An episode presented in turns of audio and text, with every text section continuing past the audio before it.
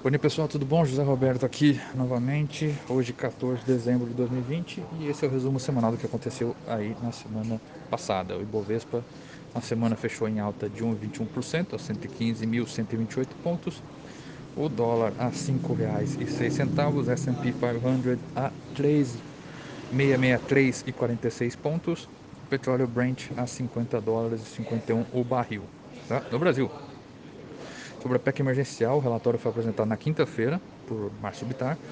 O parecer deixou de lado principais medidas de ajuste e também criação de, do programa de transferência de renda e, segundo estimativas iniciais de fontes da mídia, a proposta prevê uma economia de apenas 450 milhões, muito aquém da expectativa inicial de 25 a 30 bilhões.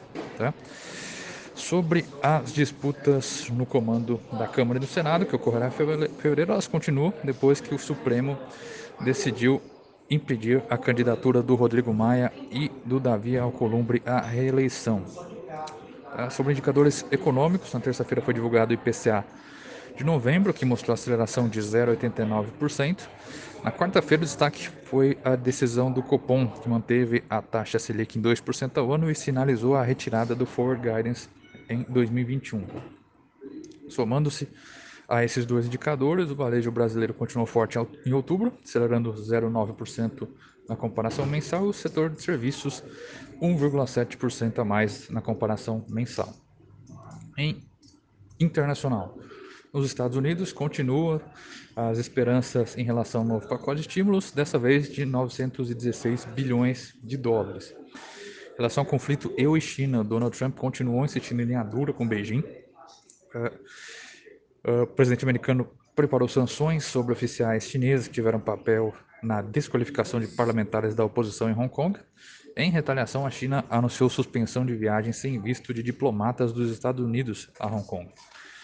Além disso, a, a, Comissão de Comunicação dos Estados Unidos aprovou a remoção de equipamento produzido pela Huawei das redes nacionais sobre Brexit. Prazo para negociações do Brexit, originalmente marcado para domingo, dia 13, foi postergado e as partes entraram em acordo para manter o diálogo sobre relações comerciais, mesmo após a saída do país do bloco, no dia 31 de dezembro. Para essa semana agora, o que a gente espera? Vai ter o índice de atividade econômica do Banco Central referente a outubro, a gente vai ter a ata da última reunião de política monetária do BC, do Copom, e o relatório trimestral de inflação vão ser os principais destaques da agenda econômica nacional. No internacional, os principais destaques vão ser as decisões de política monetária, índices de inflação, CPI e PPI e PMI de dezembro das principais economias. Tá bom, pessoal? Por enquanto só. Boa semana a todos. Precisando, estamos à disposição.